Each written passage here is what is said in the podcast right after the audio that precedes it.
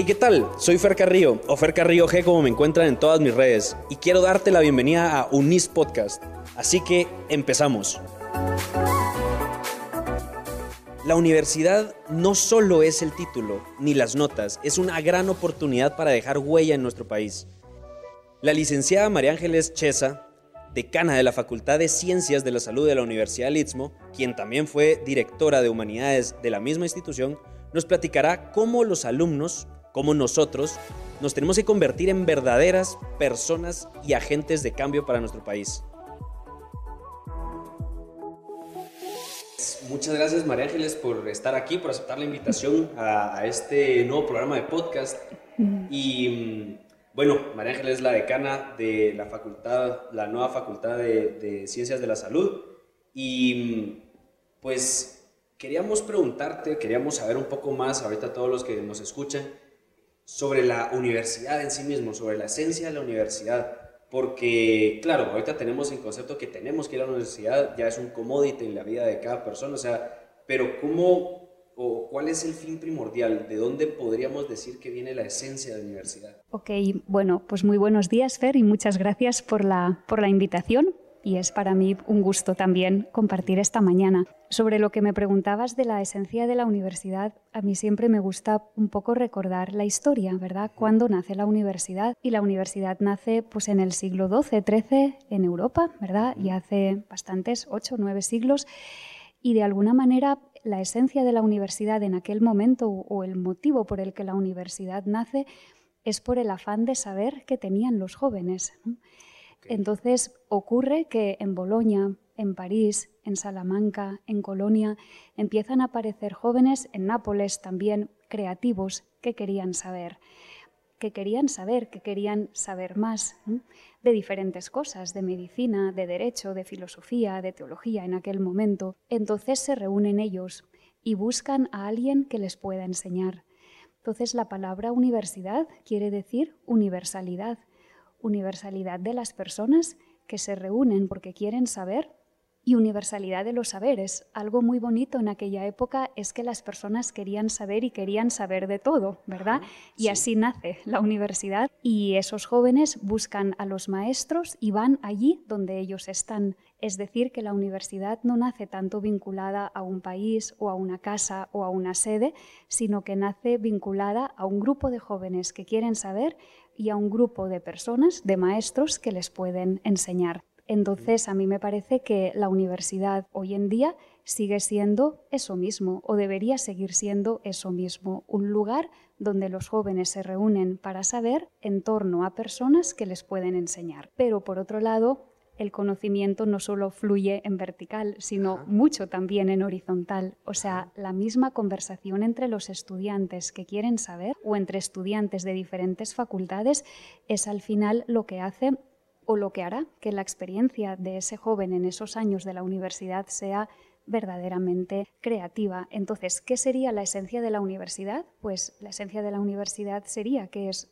una institución, institución universitaria, que tiene como finalidad el generar conocimiento y el transmitir conocimiento. Ok, perfecto, muchas gracias. Agarré algo de la creatividad, me, llamó mucho la atención esta parte de la creatividad porque actualmente las personas creativas o las personas ahorita que están eh, generando cosas nuevas, proyectos y todo, dicen que la universidad pues ya no lo es todo porque pues eh, hay estudios y, todo empresariales económicos eh, y sobre inventos que si uno en el 2015 más o menos la ola para reinventarse era más o menos cada 18 meses. Tres, cuatro años después, ahorita es cada 14 meses. Si uno no se reinventa cada 14 meses, pues se pierde, se pierde en, todo. Ya se lo agarra la, la ola de la, del cambio. tecnología, del cambio en, el 95, 1995, la reinvención era cada cuatro años. Cada vez se ha ido reduciendo más el tiempo en poder decir, tengo que cambiar o tengo que, que actualizarme. Usualmente las carreras duran cinco años. Quiere decir que ya cambié cuatro veces o inclusive más. ¿Cómo adaptar ese cambio actual con una carrera que puede llegar a durar cinco, seis años? Tal vez lo primero que diría a eso es que la universidad es una institución que está en la sociedad y el mismo ritmo que tiene la sociedad es el mismo ritmo que tiene que tener una universidad, ¿no? Es como si fuera un carro que fuera la sociedad, por así decir, y la universidad fueran las ruedas, por así decir. El carro no avanzaría si las ruedas no avanzan. Entonces, para que una universidad no se quede anquilosada y pueda responder a las inquietudes de los estudiantes de ahora, tiene que ser una institución dinámica.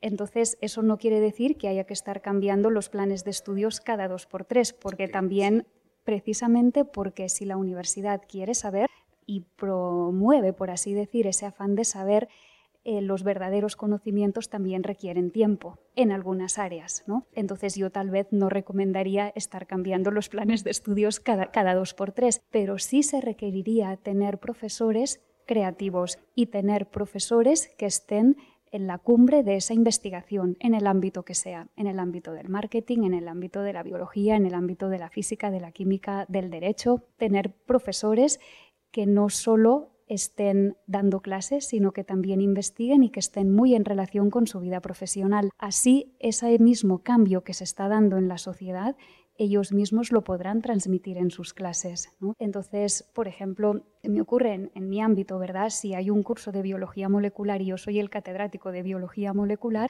puedo dar biología molecular cada año, ¿verdad? A las siguientes promociones que vayan llegando, pero no voy a dar exactamente los mismos contenidos cada año porque es una de las áreas de la biología que ahora mismo avanza más rápido. Hay grupos de investigación de biología molecular prácticamente en todo el mundo. Entonces se requiere un profesor que investigue él mismo para empezar y luego que esté muy al día de las revistas científicas para ese mismo conocimiento poderlo trasladar también a sus estudiantes. Entonces me parece que la combinación eh, tradición mm, y creatividad es, importante y, y el tema de la creatividad, del cambio y de la innovación es desde luego fundamental en una universidad para poder preparar los profesionales que esa sociedad necesita también los mismos interesados deberían ser los primeros en que estén dando clases. o sea, los que están dando clases deberían ser las personas en que estén generando ese conocimiento. Digamos, las universidades Harvard, eh, Cambridge, todas esas le, le, obligan hasta cierto punto obligación a cada catedrático en publicar por lo menos un libro cada año.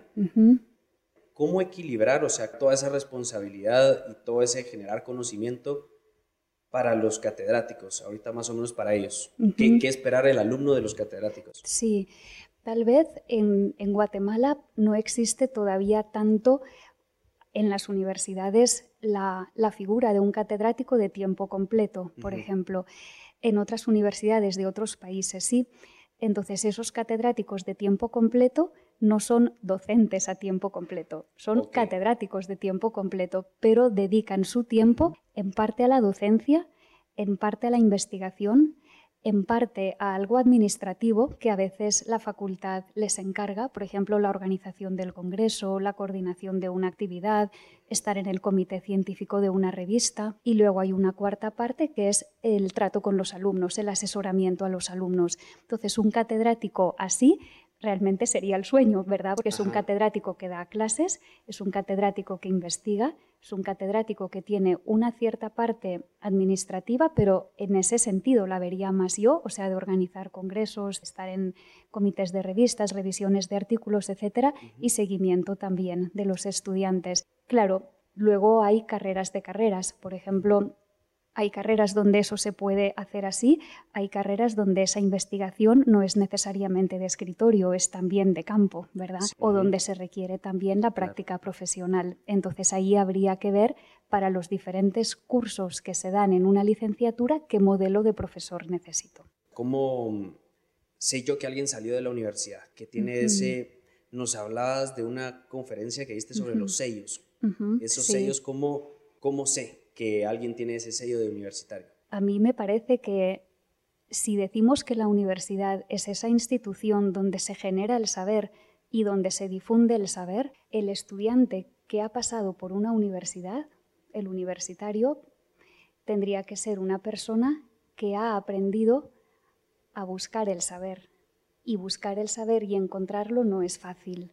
Entonces, una persona que ha pasado por la universidad en primer lugar, debería tener el sello de la reflexión, de ser una persona reflexiva. Una persona reflexiva sería lo contrario a una persona superficial, ¿verdad? o sea, sería una persona que se le dice algo o lee algo, lo profundiza, lo estudia, lo, lo analiza, ¿verdad? Entonces, el primer sello sería ese, la reflexión. Y yo pienso que también un segundo sello que debería tener cualquier universitario, cualquier persona que ha salido de una buena universidad, es que no haya para ella, no haya para esa persona problemas o cuestiones indiferentes.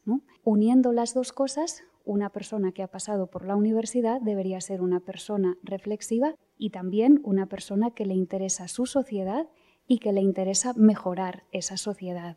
No estoy diciendo que de la universidad tenga que salir un revolucionario que cambie la sociedad solo porque sí, sino que tiene que ser una persona que ha aprendido a pensar, que ya no se lo cree todo a la primera, por así decir, que tiene esa capacidad de reflexión y que precisamente por eso sabe también ver a su alrededor que va bien, que no va tan bien, que podría mejorar y tiene ya esa persona, si ha aprovechado bien sus años en la universidad, las herramientas para poder ser ese motor de cambio, pero no alocadamente, sino fruto de esa reflexión y de esos conocimientos que ella ha adquirido en la universidad y que puede seguir adquiriendo después con esas herramientas que ha recibido en la universidad. Interesante, bastante interesante esto.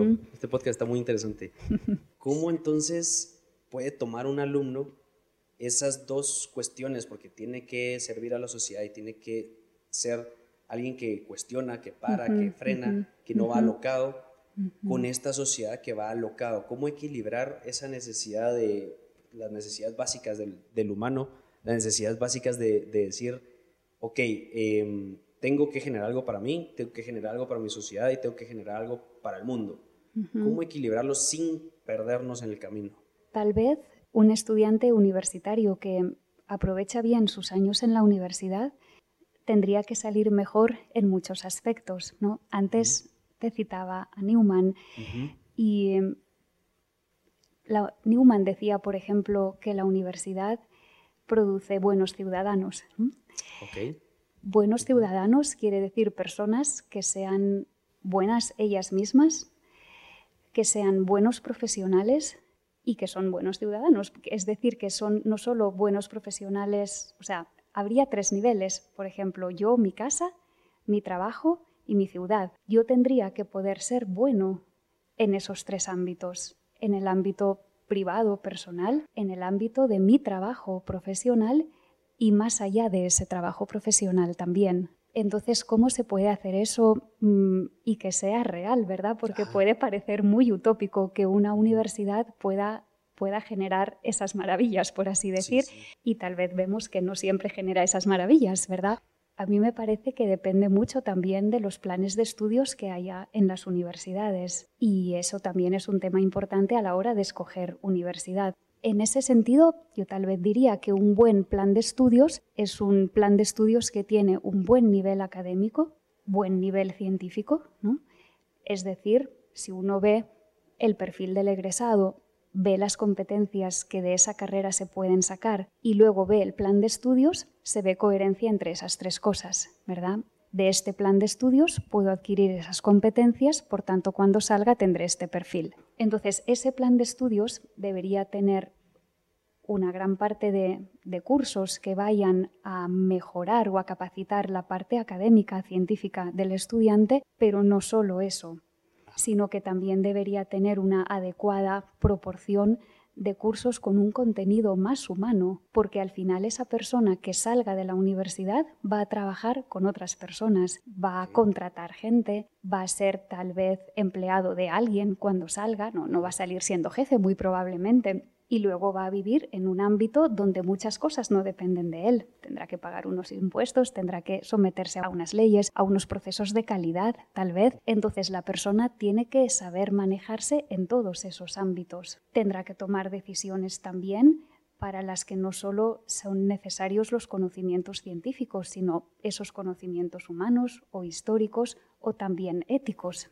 Y entonces ahí, pues esa persona saldrá bien preparada y podrá ser buena persona en ese ámbito personal y también en su empresa y también en la sociedad si sale con ese bagaje completo. Yo una vez leí, ¿verdad?, en una publicación de unos estudios que se habían hecho en El Salvador sobre la rotación del personal, sobre todo de jóvenes en las empresas. Y ahí la persona que hacía el análisis decía que en las empresas habitualmente contratan por currículum, y o sea, contratan por buen currículum y despiden por falta de valores. Entonces, em, entonces, una persona que tenga un buen currículum o que sepa mucho técnicamente cómo hacer las cosas, pero le falte la parte humana, eh, no se sepa relacionar, sea muy autorreferencial, por ejemplo, pues. muy autosuficiente, no mire como con amabilidad, se podría decir, con cordialidad a su equipo. Entonces esa persona, por mucho que sepa, no será fácil trabajar con ella y en el momento tal vez de promover a alguien, pues no va a ser ella la persona a la que promuevan porque tiene unas cosas muy buenas, pero tiene también otras carencias. O el tema, por ejemplo, de la lealtad con la empresa o los temas éticos a todos los niveles que también se dan, nos encontramos siempre con dilemas éticos en nuestra vida y ya en la práctica profesional más. Entonces, pues se trataría de que el estudiante en la universidad pueda recibir una formación así de amplia, o sea, que no solo se quede en la parte académica y científica, que esa por supuesto tiene que ser muy buena, sería como el primer escalón para ser un buen profesional, pero junto con eso debería estar también una buena formación humana y humanística amplia, ¿verdad? Siguiendo con el ejemplo de la biología molecular, pues estaría muy bien que alguien supiera mucho de biología molecular, pero si no sabe quiénes son los mayas y está viviendo en Guatemala, pues es una persona que es un poco ignorante, ¿verdad? Entonces la verdadera sabiduría no viene solo cuando uno tiene un conocimiento muy especializado, sino cuando tiene uno un conocimiento especializado bueno y, y una buena cultura general también. Entonces la formación humanística te puede dar todo ese bagaje y luego también los conocimientos de ética, que al final son conocimientos pero bastante prácticos, que la persona tiene que haber recibido un poco de esa formación también antes para luego poderse manejar. Y diría un poco de esa formación porque la ética, justamente por ser una ciencia práctica, se aprende también con la experiencia. Ahora viendo, ya para cerrar, un poco cuál sería el sello ya, ya sabemos cuál es el sello de, un universitario en general, podemos encontrarlo en todo el mundo. ¿Cuál sería el sello, eh, hablando ahorita de la UNIS? Pues hablando de la UNIS, diría que lo primero, igual, ¿verdad? El tema de la reflexión, o sea, una, ser una persona reflexiva. En segundo lugar, una persona a quien su sociedad le importa y quiere hacer algo por mejorarla y en ese sentido no mira a otro lado cuando ve un problema, sino que qué pasa aquí y ver qué puedo hacer, ¿verdad? Eso es importante, pero luego, como justamente estaba diciendo ahora que al final el estudiante o el egresado saldrá con una preparación u otra en función del plan de estudios que haya recibido, en la UNIS hay un plan de formación de humanidades que a mí me parece excelente, al menos yo consideraría que es de los mejores que yo he podido ver donde está muy integrada la parte científica y la parte humanística. Entonces, los alumnos de la UNIS, si han sabido aprovechar bien esos años en la universidad, ese bagaje humanista lo tendrán al salir. No, no, tendrán que buscarlo en otro lado, lo pueden buscar en otro lado también si quieren, pueden leer más, pueden hacer otro tipo de actividades, eso siempre va a ser bueno, pero en la misma universidad lo van a recibir también porque justamente los cursos humanísticos están pensados para generar eh, afán de saber en los alumnos a todos los niveles. Y ahí encajaríamos con lo último, ese saber, ese afán de saber que tiene la universidad y que quiere transmitir a los alumnos, ¿para qué es ese saber? ¿Solo para mí? ¿Solo para mi familia? ¿Solo para mi empresa? ¿O es para darlo? En la UNIS está muy claro que es para darlo, para darlo a todos. Entonces es un saber para servir, ¿verdad? Entonces, para servir en el lugar donde esté. Estoy en un lugar pequeño, a nivel pequeño, que soy presidente de la nación, pues para servir claramente a todos, ¿verdad? Entonces, eso en Guatemala pienso que es muy necesario por las pocas personas, el poco porcentaje de jóvenes que puede llegar a la universidad. Pero incluso aunque nosotros estuviéramos en un país donde la mayor parte de los jóvenes fueran a la universidad, eso sería igualmente importante. Ojalá en algún momento en Guatemala muchos más jóvenes vayan a la universidad. Igualmente el sello de, de la UNIS por su propia naturaleza es el servicio. No es un saber egoísta, no es un saber solo para mejorar yo o para saber más yo o para poderte recitar la lista de átomos o de lo que sea, o de, sino es, es para servir, es para, para tener una sociedad mejor. No queda nada más que agradecer de verdad por esta charla tan enriquecedora. O sea, solo con el hecho de poder tener los medios para poder nosotros escuchar estos podcasts, eh, ya tendríamos que tener esa responsabilidad de devolverle algo a, la sociedad. Y gracias por otra vez darnos esa perspectiva tan importante que a veces se nos puede ir y, y vamos solo por las notas y vamos por, para tener el título y enmarcar una pared cuando realmente eso es lo de menos, sino cómo usar y cómo aportar lo que aprendimos en, todos estos años. Pues de verdad, muchas gracias por todo esto. Con mucho gusto, Fer.